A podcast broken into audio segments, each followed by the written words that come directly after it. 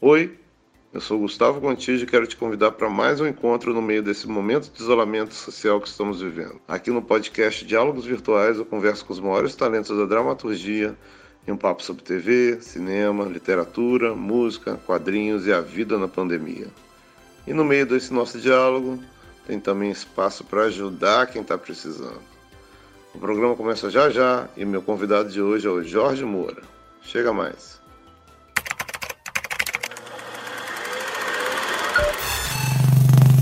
Diálogos Virtuais. Chegou o dia mais esperado por todos, talvez o mais esperado até agora, o mais pedido. Amigos e amigas, está com vocês o amado, o talentoso, o sete vezes indicado ao Emmy, Jorge Moura. Não, o bom de bater um papo com um amigo é exatamente essa exaltação, né? Isso eu diria que é uma introdução que é um verdadeiro samba exaltação. Né? que prazer, Gustavo Contígio, de estar podendo conversar com você nesses tempos tão estranhos que estamos vivendo. Um alento né, para nós a gente poder conversar com essa realidade toda que está nos circundando e nos oprimindo de alguma maneira. Nesse lockdown, como você está vivendo? Como é que está tudo? Me conta como é que está a sua vida. Realmente foi uma mudança radical. Aqui em casa sou eu, é Ana Luísa, minha esposa, e, e, os dois filhos. Eu tenho quatro, mas dois moram comigo. E estamos há 60 dias em casa, trabalhando em casa também. então é uma dinâmica sem também apoio né, da, do, do secretariado. Exatamente. Então, antes da, da live entrar, por exemplo, eu estava estendendo roupa.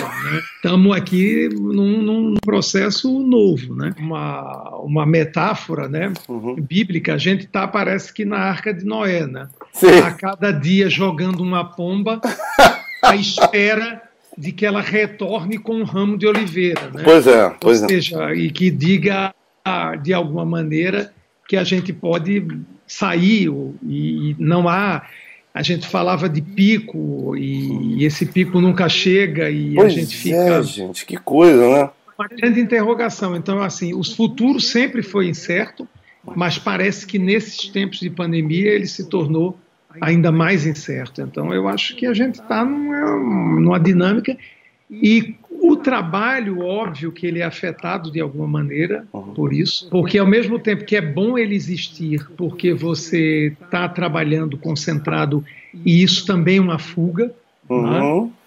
Por outro lado, parece que tudo que você está escrevendo se torna irrelevante Sim. diante da tragédia que está cometendo o mundo, né? Sim, sim. E na verdade hoje a televisão, as plataformas, né, se tornaram o nosso novo horizonte. E de fato a gente tem visto e lido muita coisa e o trabalho da escrita é um trabalho é, de fuga dessa realidade tão opressora. Então é bom que ele exista, mas ele requer um esforço redobrado de concentração para você achar relevante, né, do que você está tratando, porque tudo parece pequeno diante do, do que estamos vivendo. A gente começou, assim, uma das razões que a gente começou a pensar nessas ideias aqui, e a gente, eu coloco você também, todo mundo, foi exatamente um artigo do Antônio Prata no dia 12 de abril, que ele, ele botava em xeque todo o nosso presente que só futuro. Futuro, se tivesse um tempo verbal, seria o, o futuro improvável, o futuro impossível, não sabíamos.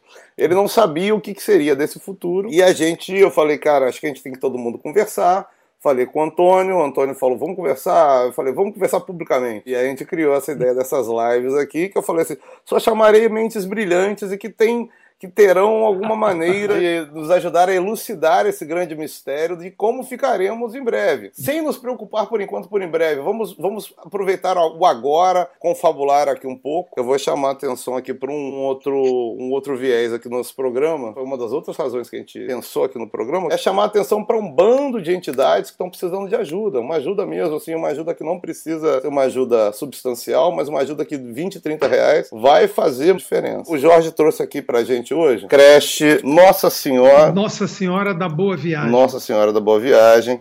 Tá aqui, é localizada na comunidade do Entrapulso, no bairro de Boa Viagem. Quem toma conta aqui da creche comunitária Senhora da Boa Viagem é a nossa amada Dona Rosilda, por acaso mãe do nosso queridíssimo Jorge Moura. Uhum. Essa creche já tem quase 30 anos, está com 29 anos, ano que vem, no dia 1 de maio, ela faz 30. Atende mais de 100 pessoas, de 100 crianças de 3 meses a 4 anos, filhos de mães trabalhadoras domésticas, na maioria desempregadas. Esse, esse trabalho minha mãe faz desde que eu era criança, né? Uhum. E eu via esse trabalho sempre uma coisa absolutamente admirável.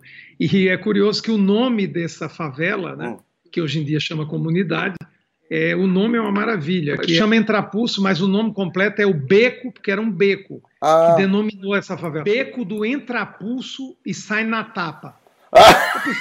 Já é uma cena escrita, né? Porque é um beco que você entra a pulso e sai na tapa ou seja, é um conflito dramático permanente. Um outro lugar que eu queria chamar a atenção, a Rede Globo criou uma página chamada Para Quem Doar, redeglobo.globo.com.br responsabilidade social para quem doar, e lá eles reuniram entidades do Brasil inteiro que estão precisando de ajuda, você pode achar por região geográfica, tem muita gente precisando de ajuda, mas eu pediria a atenção de vocês para a amada creche Nossa Senhora da Boa Viagem. Creche precisa demais dessas doações. Quando o pequeno Jorginho, lá em Recife, descobriu que ele ia ser o que ele é, que ele, que ele queria escrever para viver. Como é que aconteceu isso? É difícil é, assim identificar o momento, mas eu diria que foi jovem adolescente. Quando eu vi e li os poetas, foi lendo os poetas que eu vi que o poeta tem uma capacidade de, com as palavras, recodificar e ressignificar a realidade. Vi aquilo e disse assim: nossa, mas que coisa impressionante, né? Você pega o Manuel Bandeira e ele diz assim: o aeroporto em frente à minha casa me dá lições de partida. Tô bonito, isso é lindo. E aí eu disse assim: depois que você ouve um verso desse, você toda vez que olha para um aeroporto, você lembra desse verso. Fernando Pessoa, que é um poeta também que eu gosto muito, né? Uhum. Todo cais é uma saudade de pedra. Que coisa linda. Isso é lindo. Tem uma outra coisa dele que ele fala: a, a qualquer coisa se perdeu quando o paraíso perdido se ganhou. Aí eu, eu lendo esses poetas, e eu tinha um professor, hum. Tomás Maciel, na época do, do, do, do, científico, para ter a formação do científico, precisava ter o, o profissionalizante.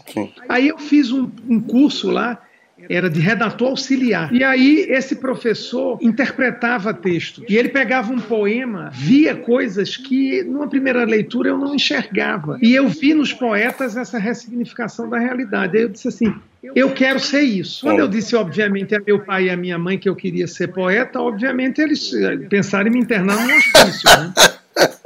Eu acho assim, eu, eu disse, eu queria ser um poeta, né? Uhum. Eu disse, eu quero trabalhar com a palavra. Sim.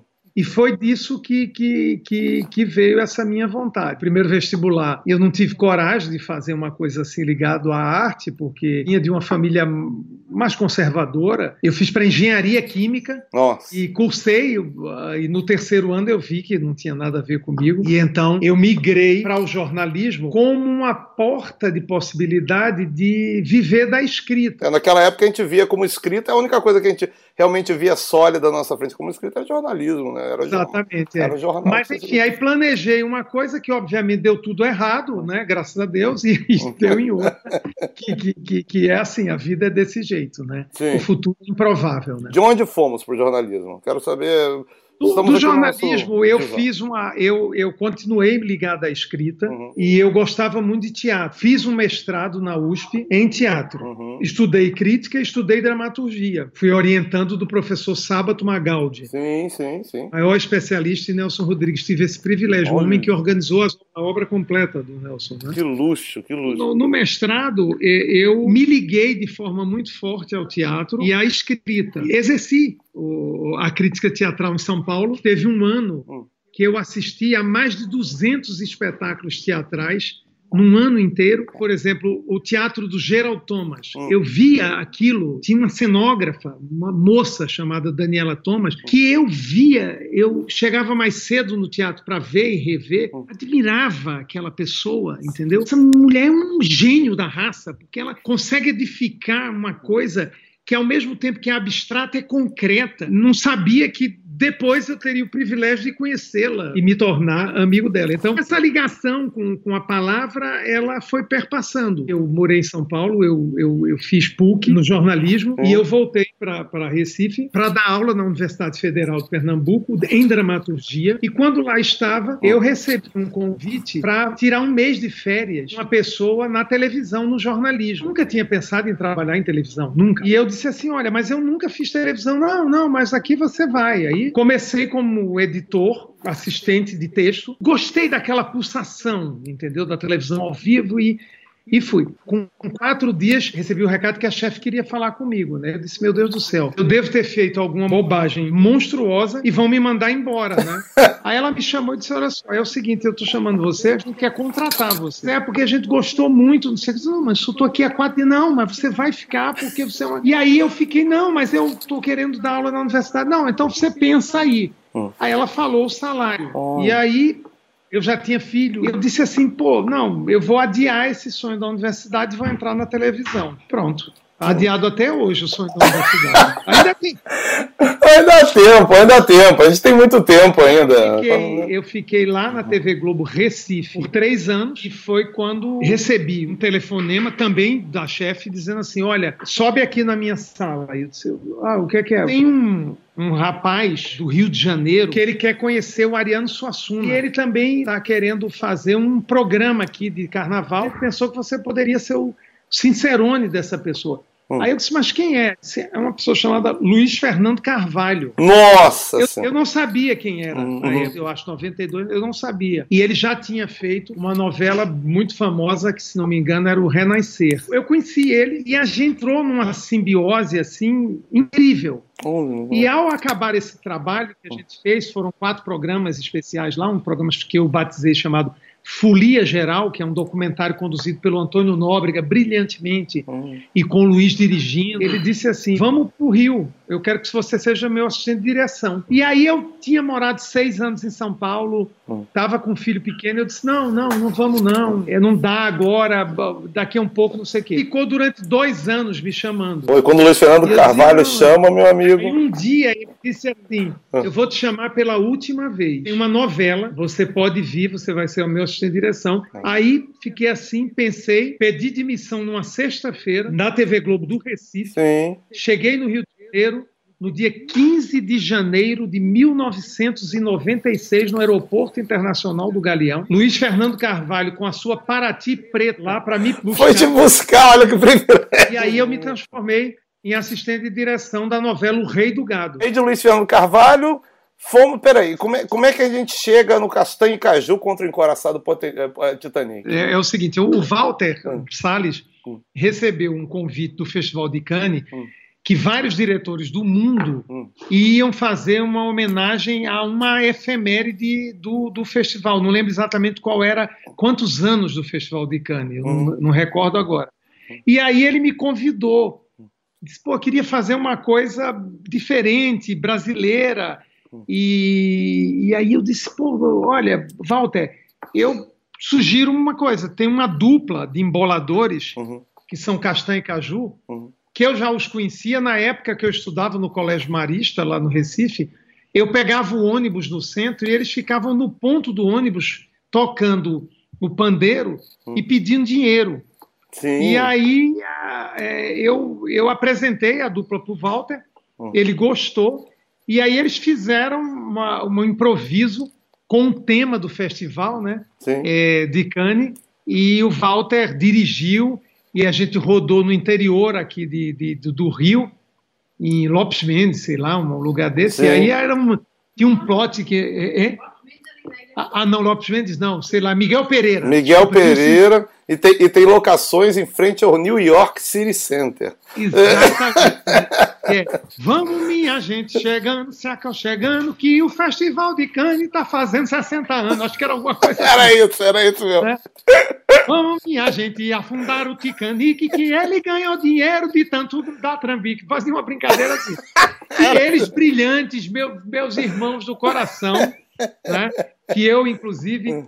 Vou fazer ainda o documentário dos meus sonhos, que é um documentário que conta a história dele, porque eles, uh, o, o, Castanha, hum.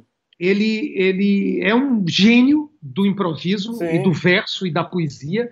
É um homem da palavra e ele não tem nenhuma formação educação, de, de, de, de educação formal. Tá. Ele é praticamente analfabeto. Sim, E sim. eles começaram a vida indo para a feira com duas latas E eles são eh, incríveis. de eu- doce Eu adoro eles, eu adoro. e, e, para pedir dinheiro para levar para comer. Com o Walter e com Daniela fizemos juntos o filme o, o, o Linha de Passe, que eu faço o roteiro junto com Daniela e que é dirigido pelo Walter junto com a Daniela e que a gente foi para a mostra competitiva de Cannes, foi uma experiência também absolutamente única, não só entrar naquele tapete vermelho, Hum. mais 10 minutos de aplauso em pé, você quase levita, né? E, e- e quando você. Eu até brinquei na época com o Walter e com a Daniela, quando saiu, eu disse assim. Da, daqui para frente a minha carreira é só é só declínio, né? Tá faltando um, um tijolo na construção desse monumento chamado Jorge Moura. Você veio, tá aqui de assistente de direção, Luiz Fernando. E aí, como é que a gente vai e volta pra escrita? Que você já gostava lá atrás, na sua infância, como é que a gente volta pra isso? Quando acabou a novela, era um contrato de obra certa, eu saí para fazer o filme do, do Luiz, o Lavoura Arcaica. Tá. né? Sim, grande. Só que o que é que aconteceu? E aí, então aí fui ver locações e pesquisar e, enfim, trocando ideias com ele no processo criativo, foi uma coisa maravilhosa. Mas o cinema e o filme demorou bastante. E eu, obviamente, já tinha duas crianças, é, o taxímetro rodando. Ah. né? Eu não consegui me recolocar de, de imediato, o filme foi adiando, adiando. Hum. E aí eu voltei para o jornalismo e fui trabalhar no Fantástico Sim. da TV Globo, aqui no Rio, no jornalismo. Eu saí da produção e, e- e fui para o jornalismo, Tá. onde eu trabalhei durante três anos. E lá, no jornalismo, eu, eu, é, eu escrevia e eu também saía para a rua e, em off, eu fazia as matérias. Né? Uhum. E, e- e aí o que é que aconteceu? Num dado momento lá, é, aí eu acho que faço, eu vou, vou exemplificar esse tijolo. Tá. O que se deu foi o seguinte: foi criado um programa na TV Globo Hum. chamado é, um programa que era uma experiência de docudrama. Tá.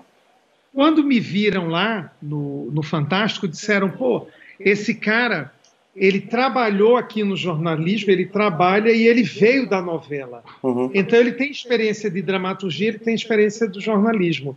E a gente está fazendo um programa Uhum. que trabalha com esses dois conceitos de uma maneira muito forte. O programa chamava Linha Direta. Sim. E eu fui para lá. Ó. E aí foi um convite que o Ernesto Rodrigues me fez. Eu fui trabalhar com o Ernesto, a gente fazia a redação final e depois o Ernesto saiu e eu fiquei lá. E lá montei uma equipe também de roteiristas e parceiros que conheci lá, como o Sérgio Goldenberg, que é meu super parceiro de escrita, eh, trabalhava lá, Flávio Araújo também, outro roteirista também maravilhoso, tanto quanto o, Sérgio Goldenberg Sim. e outras pessoas. E aí eu fiquei nesse processo de escrita até sair do programa Uhum. e criar um programa junto com o, o Ricardo, o Oddington, que era o que eu dizia que era o linha direta do bem. Não que o linha direta fosse do mal, mas da energia positiva, que foi o portor da minha vida. Sim, Que é um exatamente. programa também do docudrama, Uhum. não é? Que contava a biografia dos grandes ídolos Sim. é, da música brasileira. Eu, eu acho que a televisão aberta, sobretudo, ela é uma plataforma perfeita para o docudrama. Sim. Por um motivo muito simples. Hum. Você sai do Jornal Nacional e entra na novela. É. Né? Ou seja, assim, por, por uma fração de segundos você está na hard news e você está na, na ficção outra. Quando você mescla aquilo, Uhum. a televisão aberta ela aceita muito bem. Ela aceita melhor do que o cinema. Sim, Isso, entendeu? Sim, sim. Então eu acho que é um gênero que parece que nasceu para a TV aberta. Eu acho que é, o Por Toda a Minha Vida a gente fez durante seis anos Sim. e poderia fazer durante 20, se quiser. E com esse programa eu tive muitas alegrias, e entre as alegrias foi o fato de ser seis vezes indicado Seis ao vezes, Emmy. Internacional. É. É um negócio muito. Seis vezes seguidas, não é? Exatamente. Estou enganado? é verdade. É verdade. No total são sete, mas seis seguidas, não é isso? É, seis seguidas. É a sétima é pelo filme junto que virou minissérie que eu fiz junto com o Afonso Poial, o Aldo. Sim, né, que, na verdade, é um filme do Afonso que a gente transformou numa, numa, numa minissérie. Né? Agora, Hum. dessa também parceria do, do ah, da novela Hum. eh, e também do Por Toda a Vida, nasceu também uma parceria eh, autor-diretor que é absolutamente louca, Hum. que é a seguinte. Eu estava, como eu disse, eu interrompi, ah, eu acabei os créditos em São Paulo do mestrado na USP, Uhum. voltei para Recife para a minha primeira filha, que agora vai fazer 30 anos, nascer lá Caramba. e Hum. dar aula na universidade. Olha. E comecei trabalhando na TV. É. Hum. Um, num dado momento, eu precisei defender a tese de mestrado em São Paulo. Tá. Peguei o avião, fiz a defesa. Defendi, tirei nota 10, não sei o quê, foi uma felicidade. Peguei o avião para voltar para Recife, Hum. para retomar a vida. Hum. Dentro desse avião, é, é, eu, naquela época, se bebia uísque sem pagar, né, dentro de avião. Oh, que tempo maravilhoso, É, né? Você comia Eu com. estava bebendo e aí eu vi umas pessoas, du- duas, duas pessoas na minha frente Hum. conversando sobre televisão. Uhum. E eu já conheci o Luiz Fernando, porque a gente já tinha feito o trabalho lá em Recife juntos, Uhum. e ele já estava naquela coisa de me chamando e eu não tinha ido ainda. Uhum. Cara, não tinha ido Rio de Janeiro. E aí eu disse assim, mas ah, vocês são televisão? É, são, não sei o que. Vocês estão indo para onde? Não, o avião vai fazer uns caras no Recife, mas a gente está indo para Fortaleza, que a gente vai gravar lá, não sei o que. Ah, não, tá bom. E aí a conversa engrenou. Hum. Eu falei de Luiz, a gente foi um papo ótimo, bebemos muito. E eu, na saída, dei um cartão Hum. para essa pessoa. Ó, se você cruzar com a gente, se cruzar, dei, foi isso. Essa pessoa Hum. chama-se José Luiz de Lamarim. Olha só, Quem rapaz. estava do lado dele chama-se Celton Mello. Que. Eles estavam indo gravar Tropicaliente. Nossa. Anos depois, três anos depois, eu estou num set de filmagem em São Paulo como assistente de direção do Luiz Fernando Carvalho. Chega um dos diretores que vai dirigir a novela mais à frente, Uhum. não é? E era o Carlos Araújo, o Emílio e o Zé Luiz Vilamarim. Hum. Quando a gente vai almoço, vai para o almoço, ele olha para mim e diz assim: a gente não se conhece de algum lugar, não? E eu, péssimo fisionomista, disse: não, não sei. Ele então abre a carteira Hum. e o meu cartão estava dentro da carteira dele. Que isso? Que história, gente. E aí eu, eu, eu passei a ser assistente de direção dele na novela, porque na loucura brilhante do Luiz Fernando, era uma novela das nove que só tinha um assistente de direção. Então eu era assistente de todos os diretores. Nossa senhora, fica imaginando. Eu trabalhava 20 horas por dia, Eu posso imaginar. por, por- por- por baixo. Não sei nem como é que Então, você a- aí foi quando eu apresentei ao, ao, ao, ao Vila Marim Hum. o, a- o, o, livro A Emparedada da Rua Nova. Que vai vir a ser muitos anos depois, porque isso se deu em 96. Em 2013, Hum. nós vamos rodar o Amores Roubados, que é baseado nesse livro que eu li nos anos 80, entendeu? Mas que coisa? Você plantou as sementinhas muito cedo. Uma outra pessoa que eu conheci também, que parceiro também da vida toda, que eu conheci lá atrás, nesse programa que foi feito no Recife com o Luiz, que foi o Walter Carvalho, grande Nossa, fotógrafo, é, diretor, e também tá, que a gente trabalhou juntos, porque ele fez a fotografia dos primeiros capítulos do, do, do Rei do Gado, e a gente voltou a se encontrar quando eu reaproximei o Walter do Vila Marim e a gente fez o Canto da Sereia em 2012. Como é que a gente chegou Sim. no Canto da Sereia? Me conta, qual é a gênese? Como é que. O Canto da Sereia foi exatamente isso. Quando a gente acabou o, o, o, o Por Toda a Minha Vida, Hum. a, a, a Patrícia Andrade, que é, é casada, eu acho que é com um sobrinho do, do Nelson Mota, eu não me lembro exatamente bem, mas ela, ela me falou desse livro, né? Uhum. E aí falou do livro e eu disse, pô, não, é, é ela, eu acho que dá alguma coisa. Eu disse, pô, deixa eu ler, Sim. né? É, aí eu li e eu disse, pô, gostei desse livro, achei bacana. Aí dei para o Sérgio Goldenberg ler também. O, o, Sérgio Goldenberg disse assim: pô, isso é bacana. Aí eu levei a ideia para a TV Globo. Hum. E aí, quando cheguei lá, aí eu disse assim: pô, olha, a gente até acha legal, mas. Hum.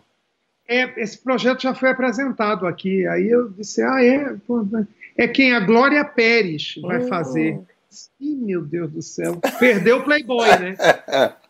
Perdeu o Playboy. Hum. Aí eu disse, não, não vai dar, não sei o quê. Aí procurei a, a Edna hum. Palatinic, Sim. uma querida, grande intelectual, leitora, generosa, hum. e ela e ela disse assim, não, eu vou...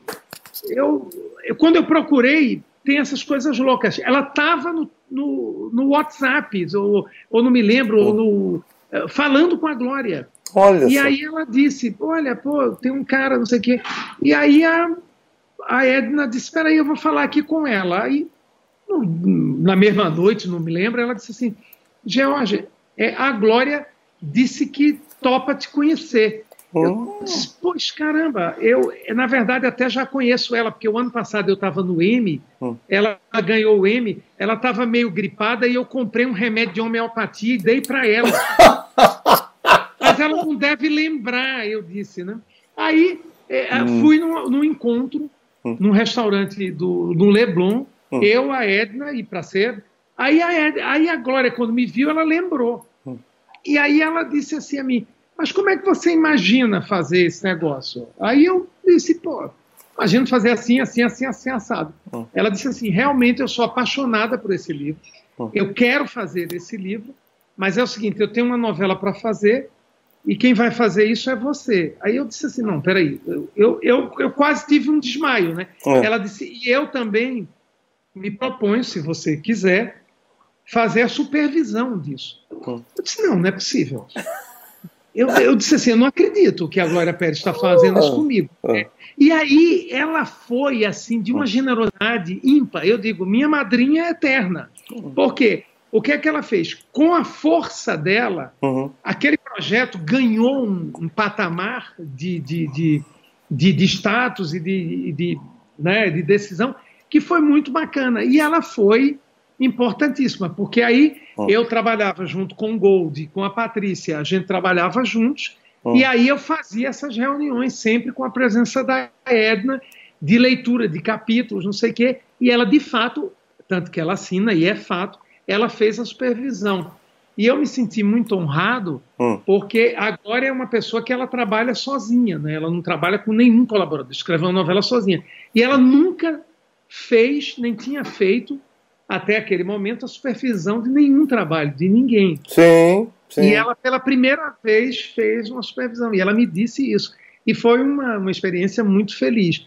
E aí o Vilamarim Entrou, fizemos a primeira reunião, eu, ele, Walter Carvalho, na livraria Argumento, também no Leblon. A gente se juntou ali e uma das coisas que eu falei foi assim: vamos tentar fazer uma coisa que, como o, o Nelson Mota, ele brincava um pouco com a livre inspiração no universo do Jorge Amado, disse, vamos fazer uma coisa que fura, que fuja do registro do clichê da Bahia. Né? E aí a gente embarcou nessa e o Vila Marim foi, e aí convidou a Isis, e enfim, e aí virou. Isso foi em 2012, a gente foi ver as locações, trabalhou juntos.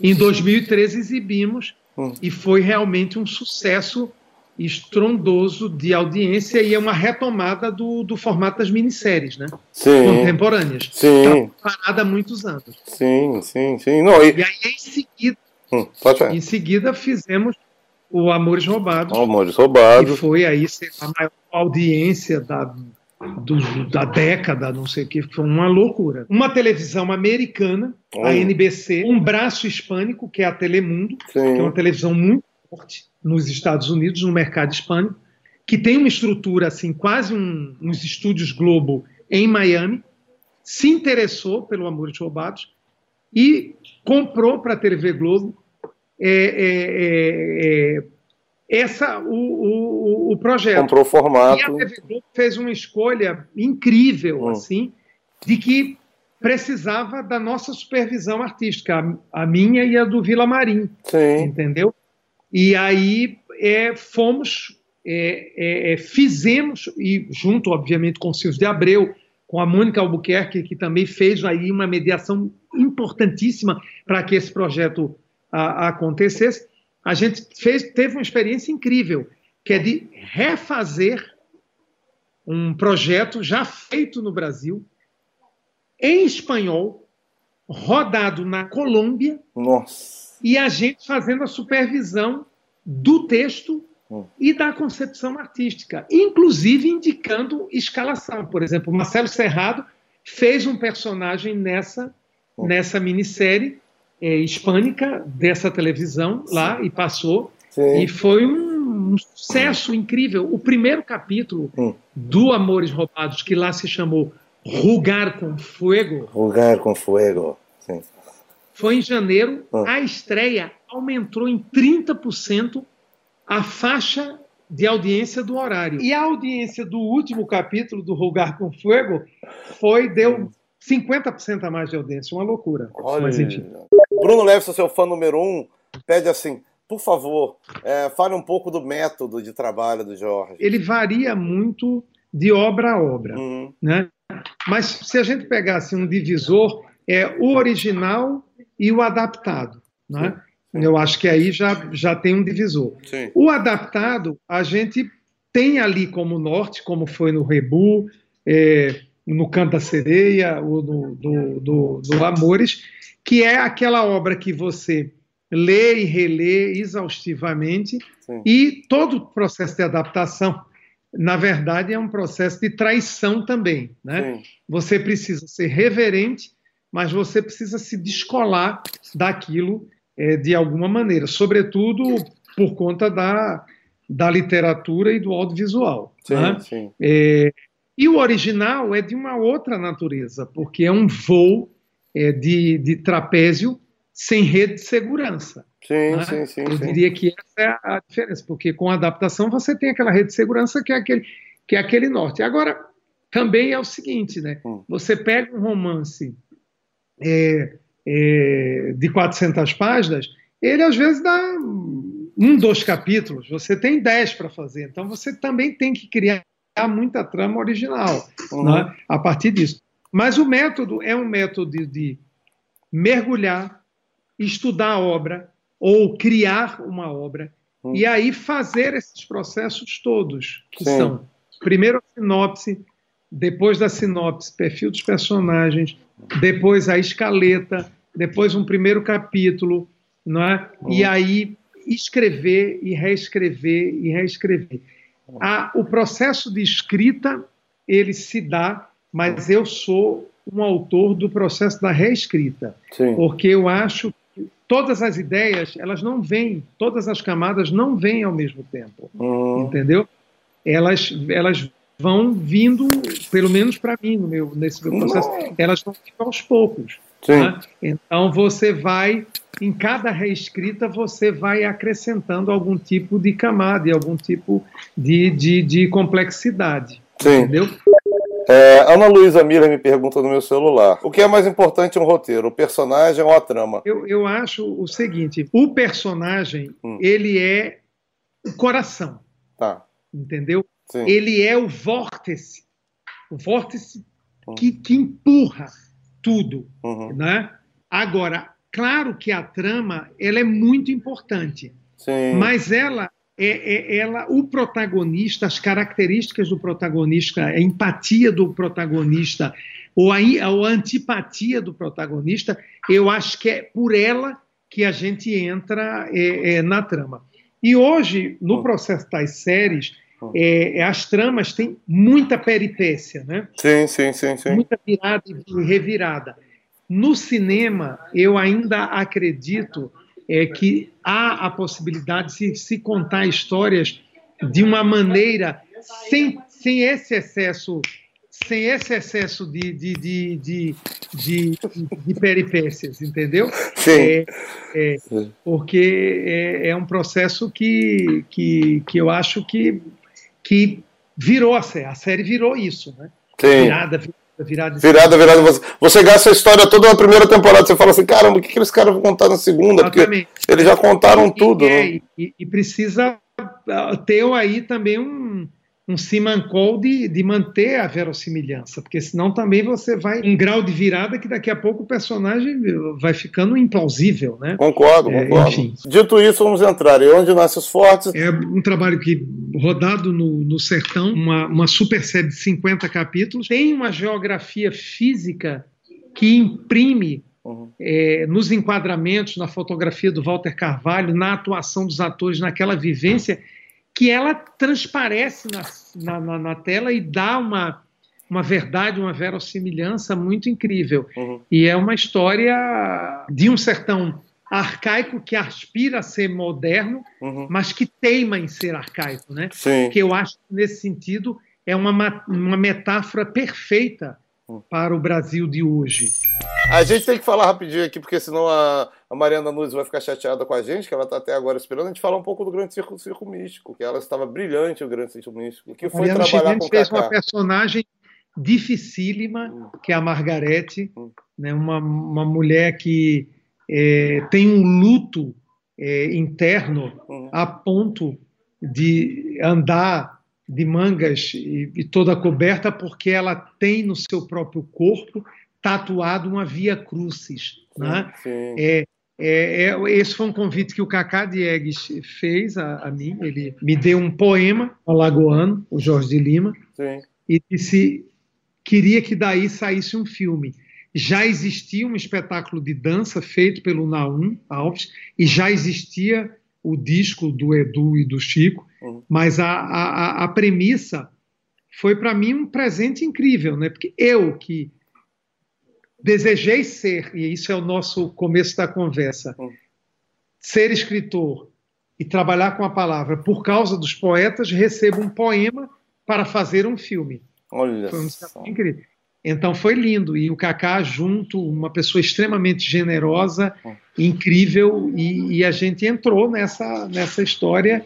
E a Mariana Ximenes fez esse trabalho lindo. A gente até fez uma. O ano passado fizemos uma exibição do filme e um bate-papo na Flip, é, lá em Paraty, que foi uma coisa arrebatadora, foi muito, muito legal.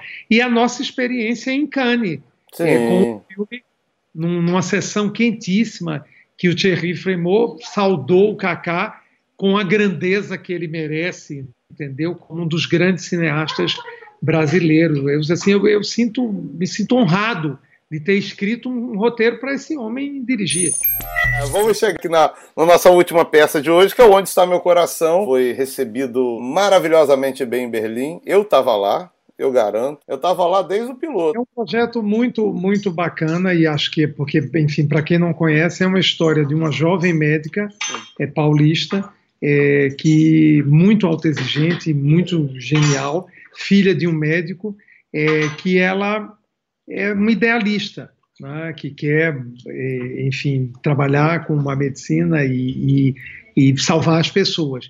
E no exercício da medicina ela vai se frustrando, né, porque ela é médica, mas não é Deus. E nesse e aí esses vazios da frustração, ela vai compensando, começando a beber e a usar drogas, e aí ela ela se torna uma pessoa dependente química. Né? E é a Letícia Colim quem faz esse personagem da Amanda. O pai dela, é, que é o Davi, que é o, o, o médico, também é o Fábio Assunção. A mãe é a Mariana Lima e o namorado, marido dela, é o Daniel Oliveira. Né? Então, essa história se passa em São Paulo, a direção é da Luísa Lima, Sim. uma brilhante diretora. O primeiro trabalho dela numa série, são 10 episódios. Vai estar no Globoplay agora no segundo semestre. Bate-bola para a gente encerrar aqui, um bate-bola rápido. Um lugar para escrever. Silêncio, concentração e sem interferências. Qualquer lugar. Dia ou noite? Dia para as coisas objetivas, noite para as subjetividades. Olha, que bonito, cara. Não esperava. Tô esperando um discurso igual da CXXP para quando a gente encerrar, hein? Sozinho na sala de redação? Na sala de redação para o invento mais pleno. Hum para escrever a cena sozinho. Mac ou PC? PC, mais Mac o notebook. Serializado ou episódico? Qual a diferença? Serializado é esse, que você demora vários episódios pra você contar a história toda. O episódio que você conta uma história a cada episódio. Ah, os dois me fascinam. Longa ou série? Talvez dizer que longa é poesia e série é prosa. Olha que bonito. Beatles ou Rolling Stones? Hum, Stones. Cazuza ou Renato Russo? Renato Russo. Ah, Hitchcock, Truffaut, Fellini ou Bunhal? Uau! Todos! E pode haver também Truffaut entrevistando Hitchcock. Ah, isso é uma maravilha, isso é uma maravilha. David Lynch ou Tim Burton? David Lynch disparado. Um disco. Espelho Cristalino de Alceu Valença. Olha aí, adoro, cara. Você é demais. Um livro. Caramba. Escutas é Ninguém do William Reich. Uma série. Breaking Bad. Deus te deu os poderes máximos e falou assim: eu preciso que você escreva uma, uma série sobre a história. Pode reviver mortos, entendeu? Traz os vivos, quem você quiser. Você precisa de quatro pessoas para montar essa sala de redação, hein? Pra escrever a maior série da história. Caramba, eu traria Fernando Pessoa, João Cabral de Melo Neto, Ferreira Goulart e Glauber Rocha. Olha, belíssimo time, hein? Se não saísse série, Ah. não teria problema. Bastava conviver com essas pessoas. É secundário. É, eu também acho. Esse gênio. O que vale é a convivência. É. Para terminar a frase, sempre dou crédito porque foi ele que inventou, meu parceiro Lázaro Ramos. Se você pudesse escrever a frase final para essa aventura pandêmica que estamos vivendo, qual seria? A bola de cristal que porventura desejava prever o futuro rachou. Espero que vocês tenham gostado do nosso episódio do podcast Diálogos Virtuais de hoje. Você pode escutar pelo G-Show ou também pelas principais plataformas de podcast. É só procurar por Diálogos Virtuais. E no G-Show, além do nosso programa em áudio, você pode assistir os melhores momentos em vídeo dos nossos bate-papos. Tá tudo em gshow.com/podcast. E para ajudar quem está sofrendo com os impactos da pandemia, do novo coronavírus, acesse paraquemdoar.com.br. Lá você se conecta com quem está trabalhando para combater e prevenir os impactos dessa doença na vida dos brasileiros. Saúde e até a próxima.